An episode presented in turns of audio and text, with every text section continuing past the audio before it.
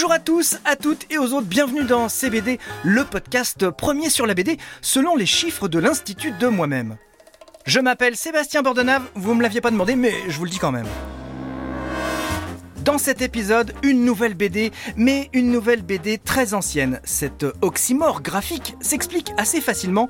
Je vous conseille la dernière parution des cigares du pharaon de Hergé, qui n'est autre que la version originale colorisée.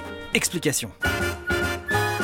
Le XXe siècle était le nom d'un quotidien belge et néanmoins catholique. Toutes les semaines, il y avait un supplément à ce journal destiné à la jeunesse et qui s'appelait Le Petit Vingtième. Le rédacteur en chef de cette parution s'appelait Georges Rémy. Les initiales GR, si on inverse, ça fait RG. Oui, c'est bien lui, c'est RG. De 1932 à 1934, le magazine publie en feuilleton les aventures de Tintin en Orient. En 1934, on compile le tout et ça donne Les cigares du pharaon.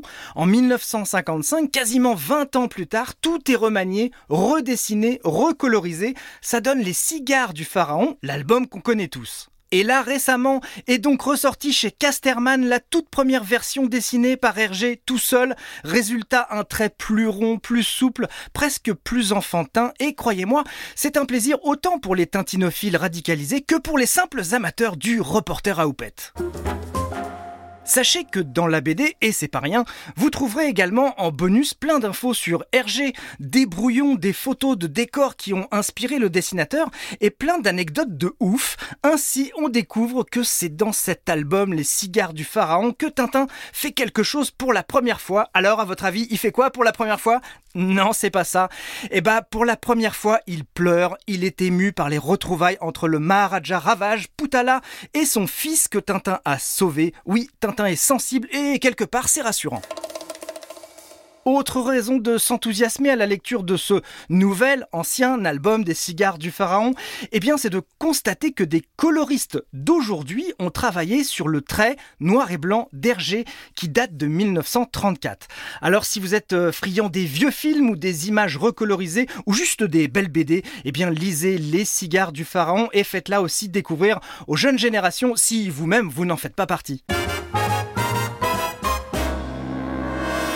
Voilà, CBD, c'est fini pour cette fois-ci. Vous venez d'écouter un podcast Europe 1 Studio réalisé par Christophe Davio et produit par Sébastien Guyot. Je dis bravo.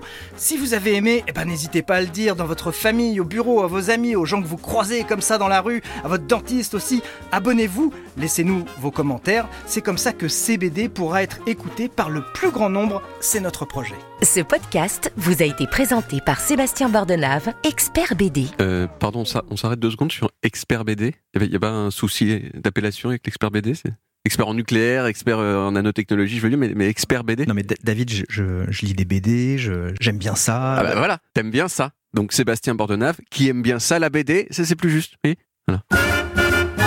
Ce podcast vous a été présenté par Sébastien Bordenave, qui aime bien ça la BD.